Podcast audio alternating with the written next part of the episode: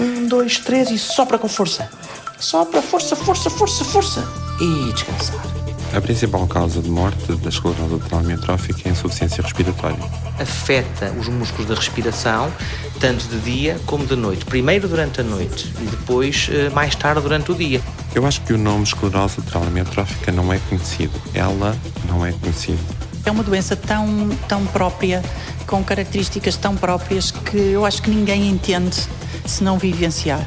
A esclerose lateral amiotrófica tem essa particularidade, é que ela é rapidamente progressiva e quando um doente se adapta a uma limitação, aparece logo outra.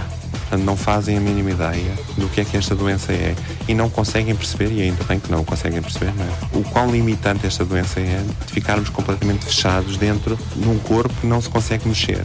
É uma vida nova, são desafios novos, mas todos temos que estar envolvidos, porque senão não é possível. A ventilação não invasiva associada a técnicas de tosse assistida, promove uma melhor sobrevida, melhor qualidade de vida em doenças neuromusculares. Isso está provado. Estes doentes não podem esperar. A resposta social é muito, é demasiado lenta para estes doentes. Então já não a vemos desde junho, não é? Como é que tem passado? Tem passado mais ou menos. É dia do fisioterapeuta respiratório Miguel Gonçalves receber em consulta os doentes dele com esclerose lateral amiotrófica. Ela fez um exame do sono para, Vou para casa um aparelhozinho para pôr durante a para noite. nós vermos como é que está a respiração dela durante a noite. A doença que ela tem, a esclerose amiotrófica, afeta os músculos da respiração tanto de dia como de noite. Primeiro durante a noite e depois eh, mais tarde durante o dia. E ela tem andado sempre muito bem, mas agora na última consulta em julho detectamos que a força dos músculos respiratórios dela está um bocadinho mais fraquito e por isso suspeitamos que poderá haver alguma disfunção Sim, durante mas o ela- sono. Sim, mas ela fez o exame em Fez casa exame e viu. e já veio o resultado. Ah, pronto, era isso. E o Exato. resultado deu que, de facto, ela para de respirar cerca de 20 vezes por hora. O que é o característico também nesta doença. E também respira um bocadinho pior durante a noite do que respira durante o dia. E eh, vamos testá-la outra vez, vamos examiná-la outra vez, para saber se essa disfunção que ela tem durante o sono traz-lhe sintomas. Se lhe trouxer sintomas, vamos tentar tratar. Se não trouxer sintomas e não a incomodar muito, também vamos esperar mais um bocadinho. Não vamos estar agora a dar aparelhos como ela, quando ela não precisa. No serviço de pneumologia do Hospital de São João no Porto, Miguel cuida dos doentes que precisam de respirar. Eu fiz o meu trabalho final de curso com doentes respiratórios, neste caso com doentes sifoscolióticos, e tentei eh, arranjar estratégias e estudar estratégias que, que, eh, tinham como, como objetivo melhorar a respiração desses doentes e tre- treiná-los do ponto de vista respiratório. E quando estava a fazer esta investigação, deparei-me com as investigações do professor John Bach, nos Estados Unidos e fiquei fascinado com aquilo que ele fazia. Ele, portanto, é uma pessoa, um pioneiro nesta área, já fazia isto há anos, é considerado o pai da ventilação não invasiva no mundo inteiro. Fiz algumas pesquisas e não, não via ninguém a fazer isso em Portugal e muito pouca gente na Europa. eh, e escrevi-lhe um e-mail a perguntar-lhe o que é que ele achava do que eu estava a fazer e tal. Ele até me respondeu a dizer: não, a, a vossa, a vossa abordagem até nem é mais correta, vocês deviam fazer a ventilação e não treinar os músculos respiratórios. Eu, na altura, fiquei eh, inquieto, fiquei indignado, até porque eh, a minha investigação eh, estava a ser completamente confrontada por esse grande investigador. E perguntei-lhe, mas, eu, mas nós aqui não, não temos essa capacidade, não, não- então vem, vem ter comigo aos Estados Unidos e eu mostro como é que isto se faz. E assim começou a busca do investigador Miguel Gonçalves por novas formas de ajudar pessoas com doenças neuromusculares degenerativas a respirar, com um passaporte para os Estados Unidos. Estive a treinar, estive a fazer parte da equipa dele, tive a oportunidade de contactar com protocolos que não existiam em Portugal.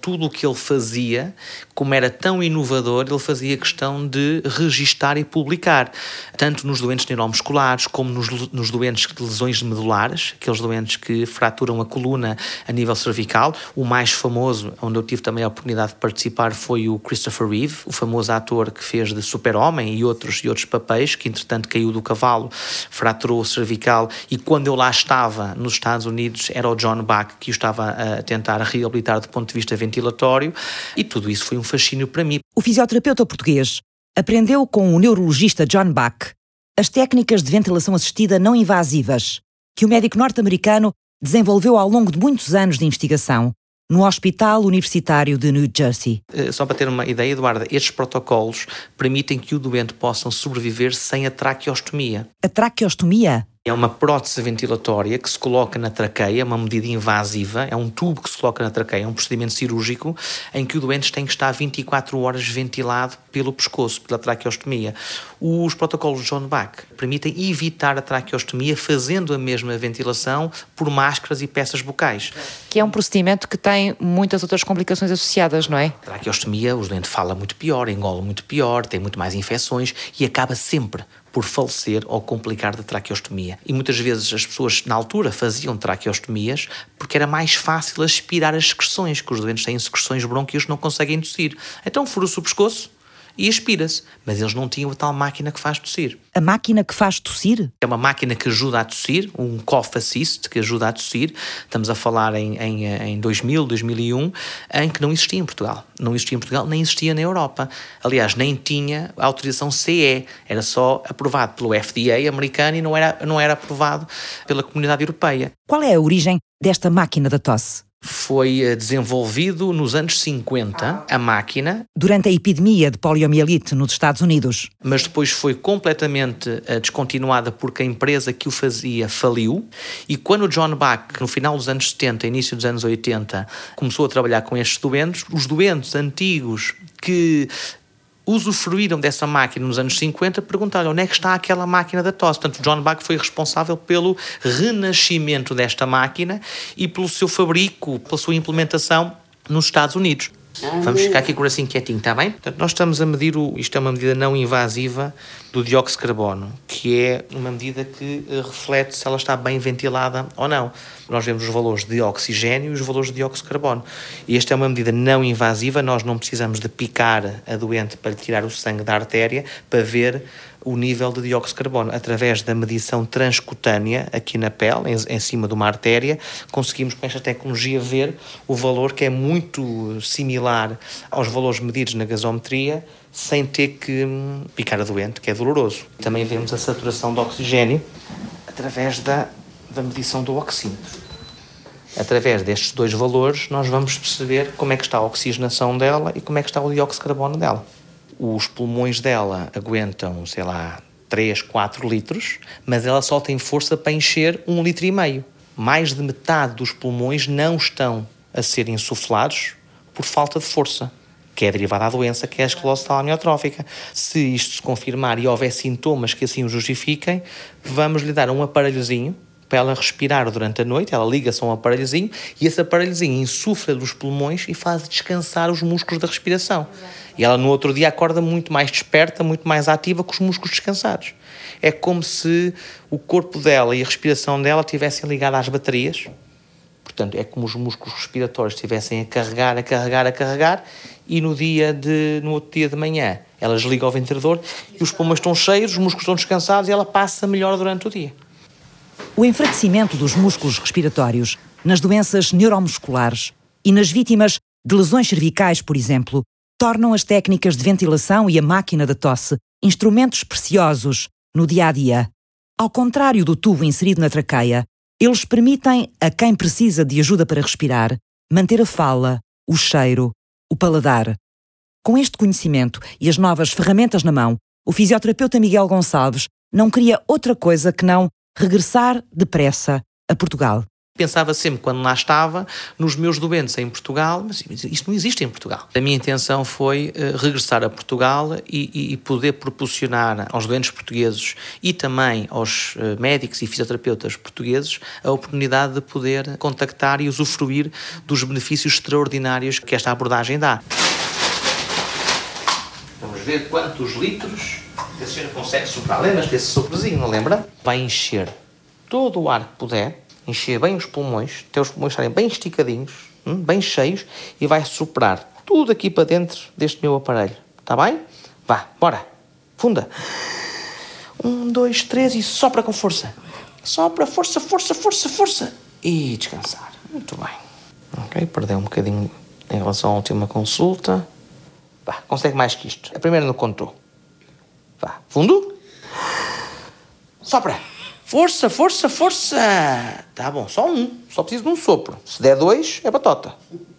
ela tinha cerca de 1400, portanto 1 litro e 400 em julho, e hoje tem 1100. Ela está a perder em cada consulta 300 a 400 mililitros de capacidade pulmonar.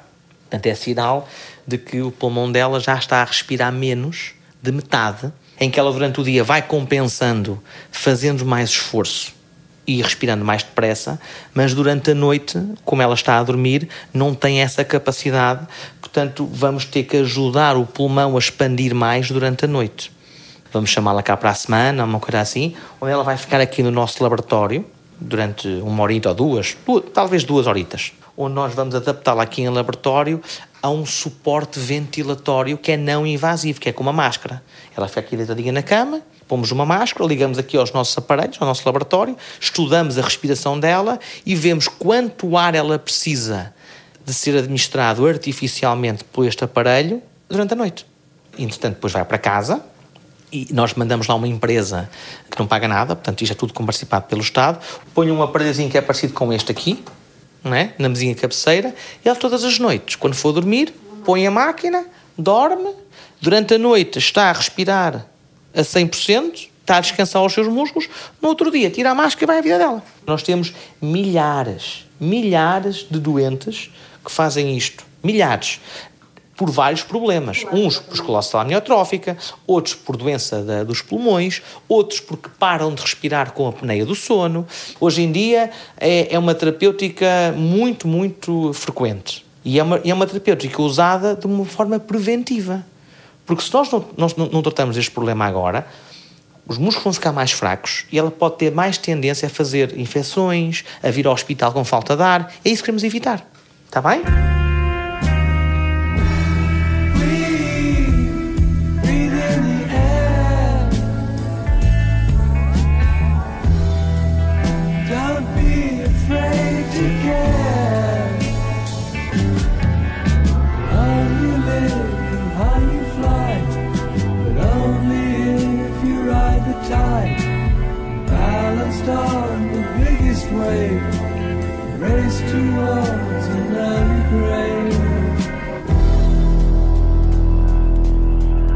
Eu acho que o nome esclerose lateral amiotrófica não é conhecido. Ela não é conhecida. Pedro Soto, presidente da Associação Portuguesa de Esclerose Lateral Amiotrófica e doente de ela. O que é que o Pedro gostava que nós soubéssemos sobre ela? Pelo menos que quando falássemos da doença soubessem que era uma doença neurológica, incapacitante, sem cura. Pelo menos para perceberem do que é que estamos a falar, porque no meu caso, por exemplo, eu sentado numa cadeira de rodas pareço uma pessoa completamente normal, não é? e, e nem, ao olharem para mim não percebem qual é que é qual, qual foi a, qual é a dimensão desta doença. Muitas das pessoas perguntaram-me se eu tive um acidente, por exemplo. Portanto, não fazem a mínima ideia do que é que esta doença é e não conseguem perceber e ainda bem que não conseguem perceber, não é? Por isso é que os doentes existem.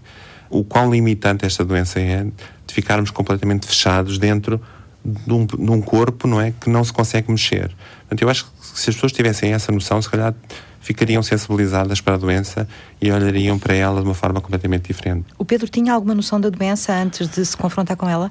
Eu já tinha ouvido falar da doença, sabia que era uma doença incapacitante, sem cura, mas nunca pesquisei uh, para saber ao certo, não é, o que é que ela faria. Uh, e tocou-me à porta. Hoje, se tivesse que explicar essa doença aos outros, como é que eu explicava? O que é que ela é?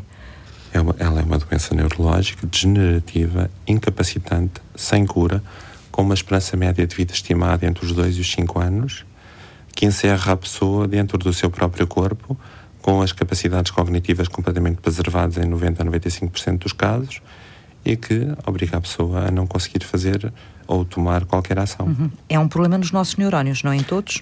Exatamente. Nos neurónios motores, não é? Exatamente. Que passam informação do cérebro para os músculos. Correto. E os músculos vão enfraquecendo há várias formas de manifestação da doença. Sim. Ela não é igual em todos os doentes, apesar de me ter dado um cenário geral da doença, não é? Sim, ela não é igual em todos os casos. Eu não gosto muito de falar em sintomas porque as pessoas depois começam a associar os sintomas. Exato, podem ser de coisas completamente diferentes. Exatamente, exatamente. Mas existe a forma modular em que pode começar pelos braços ou pelas pernas, existe a forma pulbar que começa por afetar a fala, a deglutição, que é a disfagia e a disertria Existe ela primária, existe ela difusa, Portanto, existem algumas formas dela se manifestar, não são todas iguais, acabando, no fim, por ficarem quase todas com o mesmo estadio. Portanto, afeta sobretudo a mobilidade Sim, e afeta muito também o sistema respiratório, correto, é uma das áreas importantes. exatamente. E depois eh, acaba por afetar o resto, a forma como a pessoa se alimenta, porque para deglutir também precisa de, dos músculos, não é? Nós precisamos de músculos para tudo e não temos sequer essa consciência, não é? Exatamente. Para fazer muitas coisas. E tem andado mais cansada? Ah, melhor. Anda melhor? Melhor, melhor. Anda pior das pernas. Das pernas, é mais as pernas. É as pernas, é. E já tem o andarilho? Já tem. Não. Não? Bengala. Teimosa? Não, é, não, uma, uma bengalita, nada? Bengalita com muito esforço. É, e tem caído? Eu há dias. Que eu há... aleijou-se? Não, por vistos não. Se levantar? Não, não. Pois, esse é que é o Não, só que depois estava muito tempo no quintal e, lógico, o meu irmão achou estranho foi lá. Foi lá e estava- e ele e ele estava. Ele estava. ele estava- deitadinho. E não se magoou?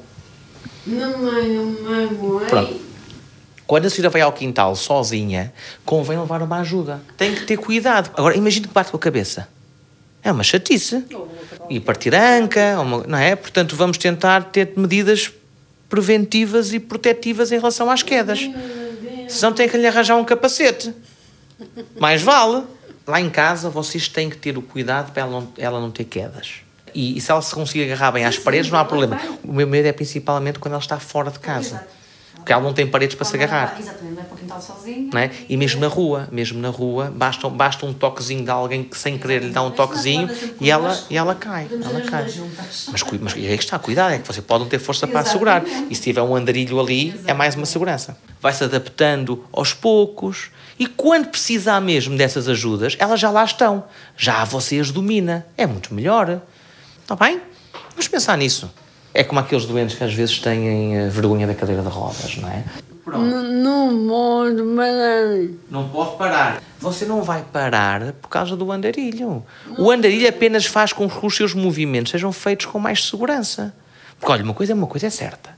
Se você cai e parte um osso da anca ou, ou a, ou a perna, aí, aí vai ficar na cama. Tudo o que nós fazemos nesta doença é com a atitude preventiva. Porque a sua doença é progressiva, a sua doença vai comendo os músculos aos poucos, não é? Os seus músculos vão ficando cada vez mais fracos. Mas se eu lhe der um aparelho agora para você respirar, não é que você precise dele com muita urgência hoje.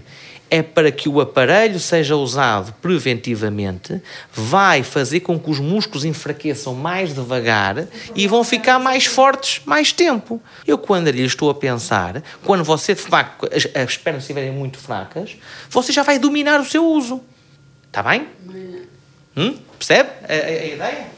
A esclerose amiotrófica tem essa particularidade, é que ela é rapidamente progressiva e quando um doente se adapta a uma limitação, aparece logo outra. Os doentes são diagnosticados, a maior parte deles ainda anda, ainda consegue falar e passado dois meses já se habituam a que o braço esquerdo não mexe tão bem e quando se habituam a isso já o braço direito começa a não mexer, ma- mais a perna, portanto é uma adaptação permanente a limitações, o que faz com que esta doença seja muito difícil de aceitar para o doente, porque quando ele se habituou, a, ah, agora vou ter que usar uma bengala, já vai precisar de usar um andarilho. Quando ele se habituou a que, ah, eu agora vou respirar só durante a noite com a ajuda do aparelho, já precisa de usar o aparelho um bocadinho mais durante o dia. E faz com que eh, o doente tenha que ter uma grande força de vontade, uma grande motivação, acima de tudo, uma grande ajuda e suporte familiar para lidar com esta doença. Eu costumo dizer que esta doença não é uma doença do doente, é uma doença de família,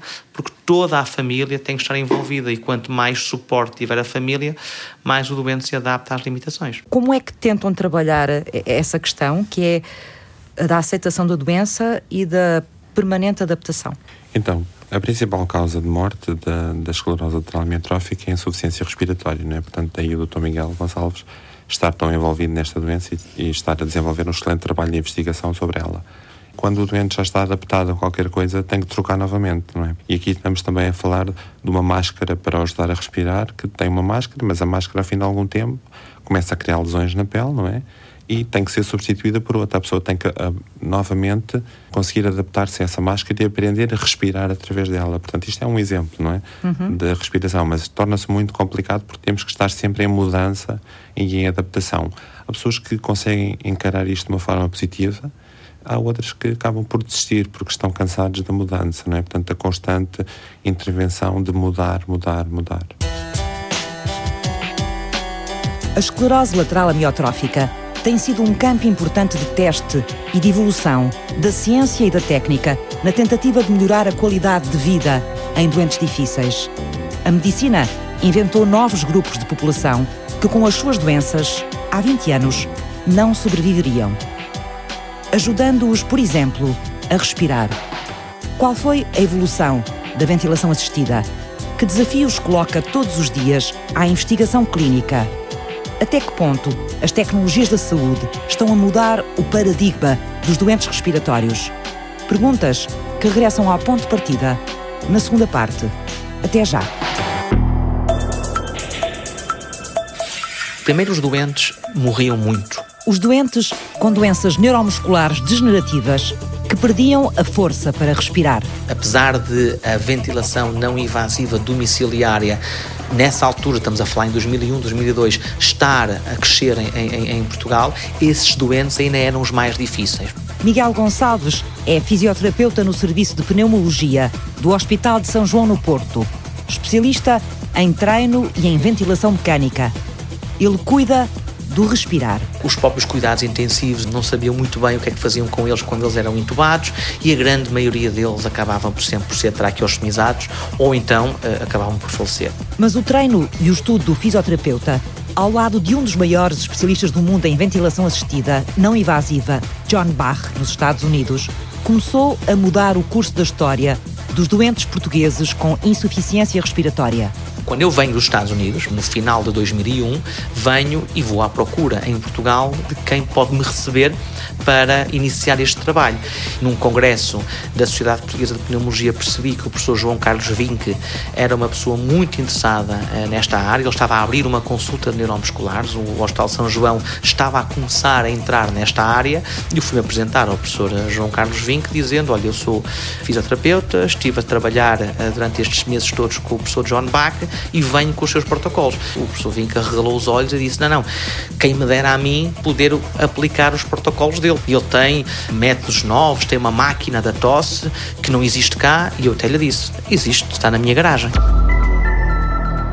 Montamos juntos a, a, consulta de neuromusculares com estes protocolos e fomos os primeiros a implementar a máquina da tosse, tanto do ponto de vista clínico como do ponto de vista académico. Os primeiros artigos que saem do Cough Assist de Portugal é, são nossos. Tanto a ventilação contínua não invasiva por peça bucal, também fomos nós que desenvolvemos. Portanto, começamos a ser nós a introduzir a não necessidade da traqueostomia. Uh, o próprio professor John Bach sempre nos apoiou, passado dois anos nós estamos cá e ele próprio vem cá para um pouco suportar tudo aquilo que nós começamos a fazer, porque confesso-lhe, Eduarda, que no início foi difícil. O que é que foi difícil? A abordagem era muito treinar para fortalecer. O procedimento era robustecer os músculos respiratórios dos doentes, esperando que assim eles respirassem melhor, mais tempo. E a abordagem do professor John Bach era descansar para não enfraquecer. Uma volta de 180 graus na forma de tratar os doentes respiratórios. Agora, agora podemos dizer isso à vontade publicamente, mas na altura, quando, não, quando eu regressei a, a, Portugal, a máquina na prática não podia ser usada, mas foi. E, e salvam muitos doentes na altura. Mas era preciso demonstrar cientificamente que os novos protocolos eram melhores para os doentes. A nossa linha de investigação teve como base provar que a ventilação não invasiva associada a técnicas de tosse assistida mecânica, neste caso o Cough Assist, promove uma melhor sobrevida, melhor qualidade de vida e evita traqueostomias em doenças neuromusculares, sejam elas num contexto crónico, seja ela num contexto agudo. Isso está aprovado. Está aprovado e está a ser aplicado. Vamos lá ver a força da sua tosse. Vamos lá. Vamos encher fundo e tossir daqui para dentro. É a mesma coisa. Tossa! Boa! Boa, só, um, só uma, só uma. No serviço de pneumologia do Hospital de São João, o fisioterapeuta respiratório consulta uma doente com esclerose lateral amiotrófica. Olha, a sua tosse está muito melhor do que a sua respiração, curiosamente. Vá, outra vez. Fundo. Tusa! Boa! Este é o pico fluxo de tosse. Portanto, o pico fluxo de tosse eh, é uma, é uma medição de débito expiratório em que o doente tosse e se tiver acima de 160 é normal. E entre 160 e 270 convém ter algum cuidado. Acima de 270 não há problema nenhum. No caso dela, os músculos inspiratórios estão muito mais fracos do que os músculos expiratórios. O meu marido foi quase um dos primeiros, primeiros, quer dizer, estamos a falar primeiros, cerca pai, dos primeiros 20. A ter ventilação em casa? Uh, sim, ventilação em casa, ventilação não invasiva, sim. Não se ventilava, os doentes com ela não eram ventilados assim com, com a facilidade que são hoje. E vê-se que sim, que, que, ainda bem que é, porque dá-lhes qualidade de vida e, e, e dá-lhes muito mais, muito mais estabilidade e muito melhor, não tem comparação. Teresa Moreira dirige no Porto a Associação Portuguesa de esclerose lateral amiotrófica. Eu fui cuidadora de um doente com ela, meu marido teve ela durante 10 anos e de um percurso da doença dele e eu envolvi-me com a associação e trabalhei sempre com a associação como voluntária. Entretanto, meu marido faleceu no final do ano passado e nessa altura eu fiquei a trabalhar a tempo inteiro na associação. Quando recebeu o diagnóstico, o que é que Teresa sabia sobre ela? Não sabia nada, nem sequer sabia que ela que existia. Não sabia rigorosamente nada. Quando fui à internet e vi tanta coisa, achei que não devia querer saber mais e devia parar, porque realmente as coisas não são iguais, doentes para doentes. A doença é tão diferente, evolui de formas tão diferentes, que acho que eh, o melhor realmente é vivermos um problema de cada vez e, e não querer saber antecipadamente aquilo que nos vai acontecer, porque no meu caso foi isso, não é? Eu, eu quando abri a primeira vez a internet, vi que meu marido ia viver de 3 a 5 anos. Ele teve cá 11. A esclerose lateral amiotrófica tomou o lugar central na família. Foi muito mau. Primeiro porque o meu marido era muito novo e eu também. Tínhamos filhas pequenas, portanto foi, foi mesmo assim uma catástrofe muito grande, não é? Um balde grande de água fria. Foi uma vida toda que sonhos, projetos, tudo que vai um bocadinho para água abaixo, como se costuma dizer, não é? Portanto, é um recomeçar uma vida nova. Tivemos momentos muito complicados, e depois uh, cheguei a um ponto que eu disse que não queria saber mais nada, não queria ouvir mais nada, preferia viver um dia de cada vez e fomos à luta. Abraçamos a causa, abraçamos a doença, abraçamos a nossa vida, o que vinha por aí e, vivemos um momento cada vez. 11 anos depois, a experiência de vida de Teresa Moreira é um património que põe ao serviço de outros cuidadores e de outros doentes. O facto de nós conversarmos com alguém que nos entenda, com alguém que vive o mesmo que nós vivemos, ou que já viveu, ou, ou que está a viver, eh, isso é uma boa ajuda. E faz toda a diferença. Toda a diferença, porque é uma doença tão, tão própria, com características tão próprias, que eu acho que ninguém entende se não vivenciar. O ano passado, a associação ganhou finalmente um espaço no Porto. E no início deste ano, começou o apoio mais direto aos doentes e às famílias.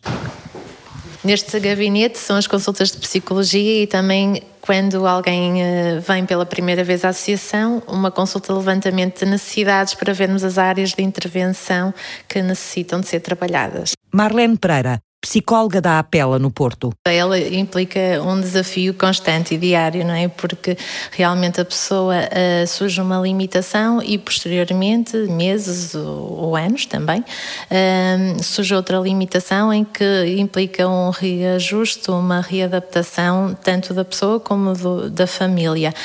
O que é trabalhado em psicologia é realmente a autoestima, a autoconfiança, os projetos de vida, estratégias de resiliência, de, de, várias competências que realmente capacitem a pessoa, não é? Para, com ferramentas para lidar com as dificuldades que vão surgindo. Muitas vezes, enquanto o doente está a fazer fisioterapia, ou assim o cuidador vem um bocadinho para aqui connosco, toma um cafezinho connosco, conversa um bocadinho de forma informal e é muito importante, e é muito importante para as cuidadoras. Normalmente é, é um bocadinho onde elas podem conversar, desabafar, chorar, fazer todas aquelas coisas que muitas vezes durante o dia não podem fazer porque estão a cuidar. Sim. Falou no feminino.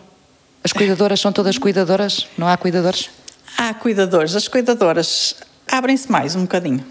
Eu acho que os cuidadores têm mais dificuldade em conversar. Uhum. Realmente é o que me faz muitas vezes levantar todos os dias, é realmente as pessoas saírem daqui e dizerem que vocês foram a nossa salvação ou é tão bom sair daqui depois de falar convosco, eu vou muito mais leve. É a nossa segunda casa. Muitas pessoas dizem isso, uhum. que realmente somos a segunda casa. E isso para nós acho que só isso basta para o trabalho que fazemos, não é? O que é que esta segunda casa faz pelos doentes de esclerose lateral amiotrófica? Temos um fisioterapeuta a trabalhar o dia todo connosco, temos as consultas de psicologia, temos a possibilidade de ter um banco de ajudas técnicas. Quando falo de ajudas técnicas, falo de camas articuladas, cadeiras de rodas, para podermos ir cedendo aos doentes conforme as necessidades que eles vão tendo. Além disso, temos o serviço social, uma assistente social que dá todo o apoio de reformas, dos direitos e, e que os doentes têm. Grande parte das pessoas desconhece e que ninguém informa, não é? As pessoas vão a um serviço da Segurança Social e ninguém as informa que por ter esta doença tem direito a, a isto ou isto ou isto, não é? Ninguém diz nada. O que é que temos mais? Temos também apoio jurídico, portanto temos um gabinete de advogados que tem um protocolo connosco e que dá todo o apoio aos doentes para acionar seguros, seguros de, de vida, seguros das casas, não é? Que normalmente estão a pagar. E temos terapia da fala também.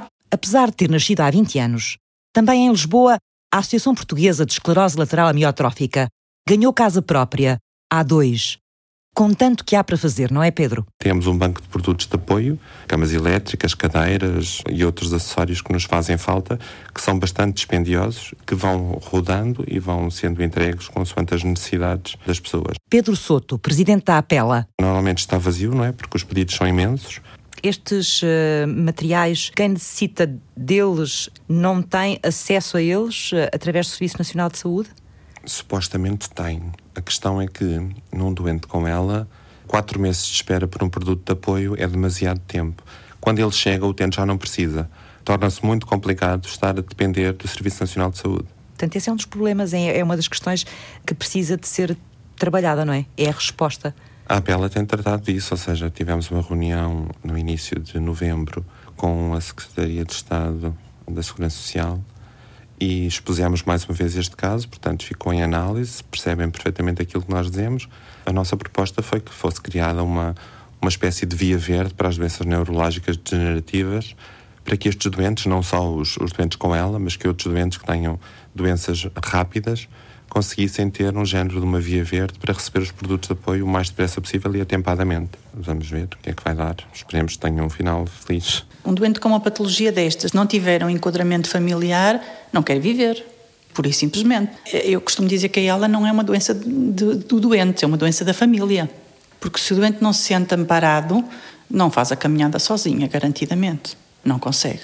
Há de chegar uma altura em que o doente está um, um vegetal, não é? Olhar para o teto. O que acontece é que o cuidador ou tem que deixar de trabalhar para tomar conta deste doente, ou vai ter que contratar alguém para ficar em casa a tomar conta do mesmo. É um serviço muito dispendioso, como, como deve calcular, e torna-se muito complicado. E chega uma altura em que o próprio cuidador não tem condições para ter um doente com ela em casa, não é? Por causa exatamente da questão ventilatória, porque tem que ter um cofacis, porque tem demasiadas secreções, a mobilização. Portanto, é um doente que, com 80 quilos, para fazer uma viragem na cama, por exemplo, essa pessoa vai parecer que pesa uns 500 ou 600, porque não dá nenhum tipo de ajuda, não é? Portanto, está completamente imóvel.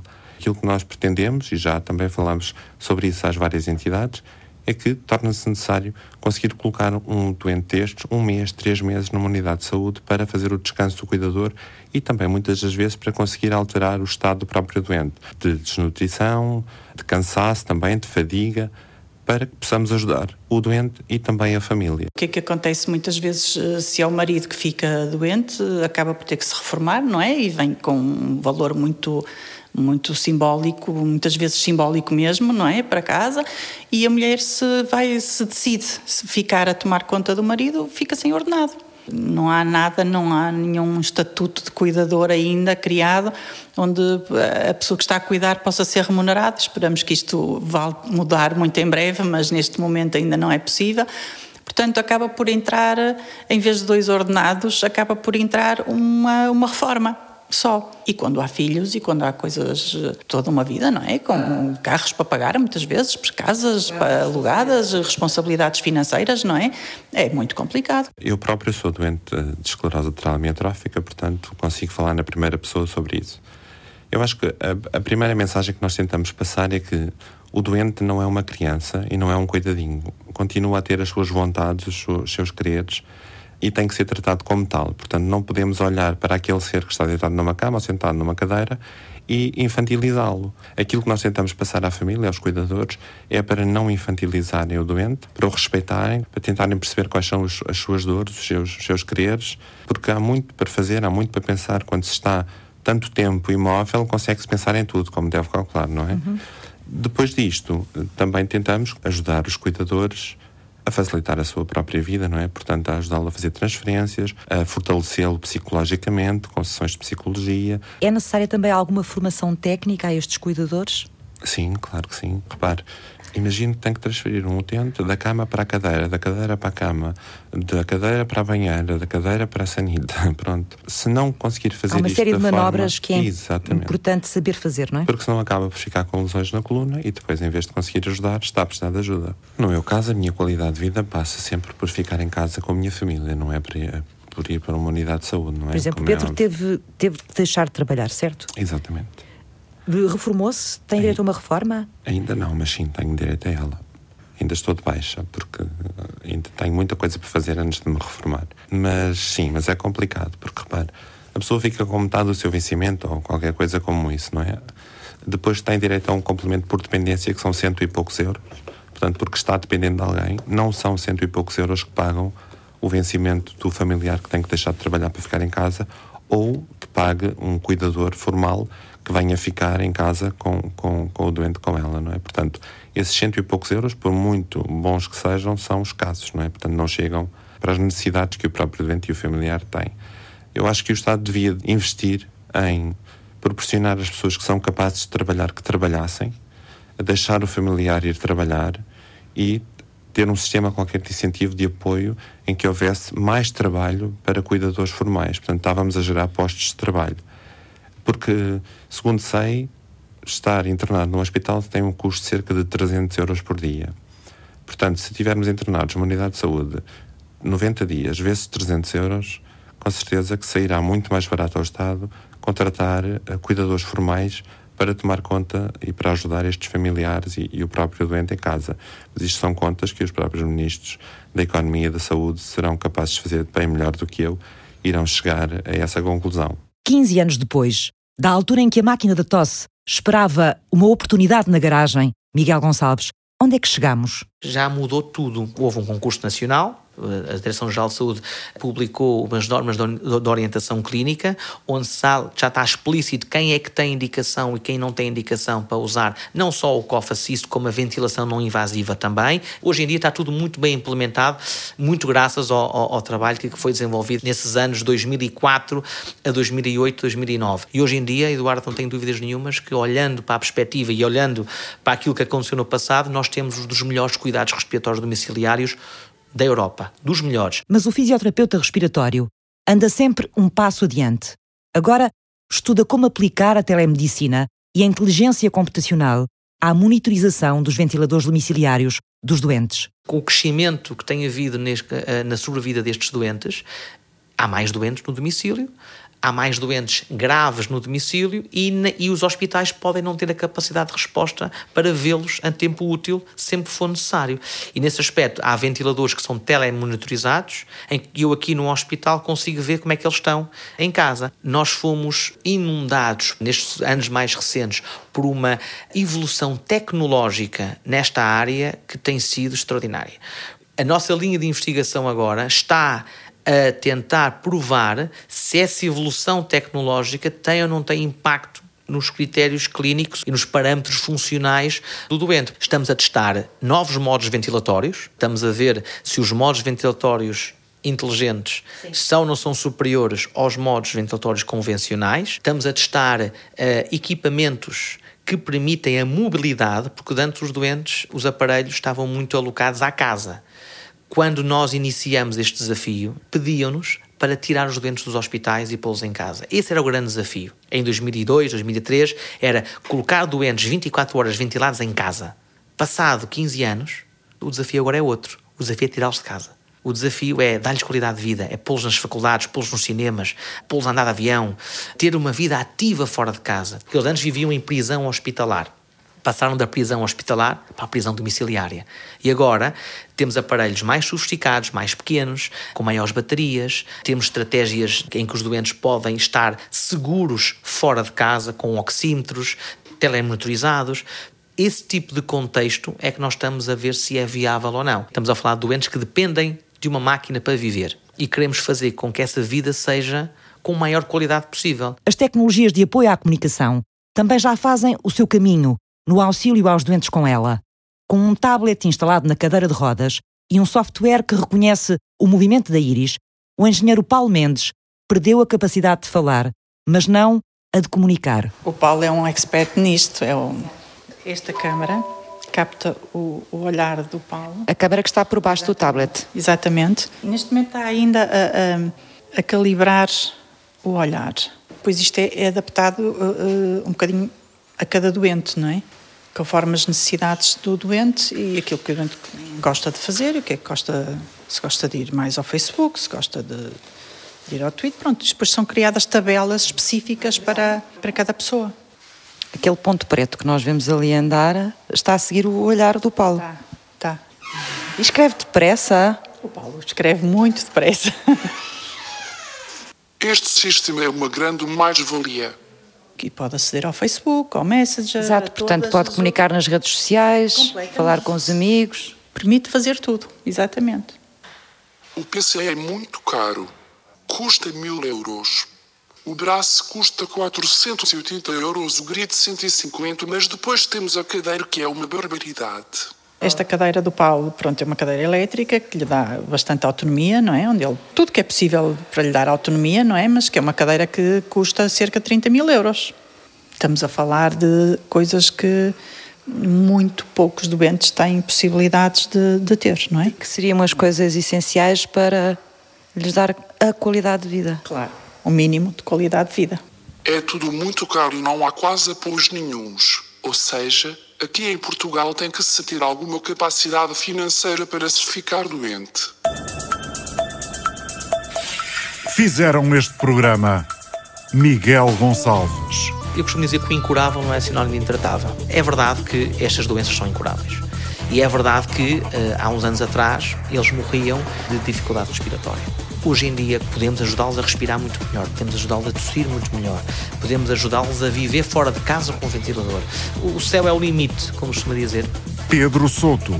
Já agora aproveito para falar do jantar solidário que vamos ter no próximo dia 5 de dezembro no Hotel da Quinta da Marinha. Vamos ter uma alimentação variada, mas que vai ser toda adaptada para pessoas com disfagia. Aquilo que vamos fazer é servir comida completamente normal, mas que vai ter uma textura completamente diferente e que vai ter mais calorias. Teresa Moreira. O estatuto de cuidador é fundamental. Eu não estou a dizer que o cuidador tenha que ganhar um grande ordenado, não é? Mas ter alguma coisa que pelo menos ajude a equilibrar o orçamento familiar, não é? Marlene Pereira.